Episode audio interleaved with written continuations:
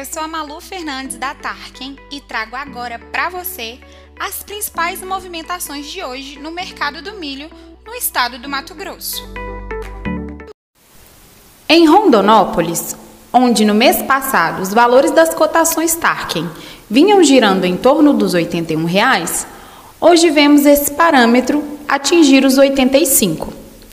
Na capital Cuiabá, R$ 84,55 hoje. Na última sexta-feira, 4 de março, a indicação era R$ 81,18. Em Campo Novo do Parecis, Tangará da Serra e em Sorriso, os valores cotados estão entre R$ 79 e 80 reais. No milho disponível, seguimos com poucas ofertas e poucos negócios. Para o milho futuro, safrinha, os produtores têm intenção de venda acima dos 80 reais por saca do grão. Em contrapartida, os compradores demonstram interesse em ofertas entre R$ 74 e 77 reais.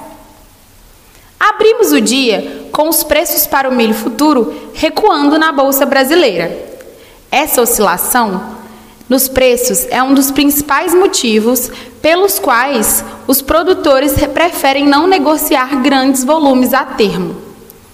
O risco de temporais permanece concentrado no estado, principalmente nas regiões centrais e no norte, onde são esperadas chuvas entre 20 e 30 milímetros hoje.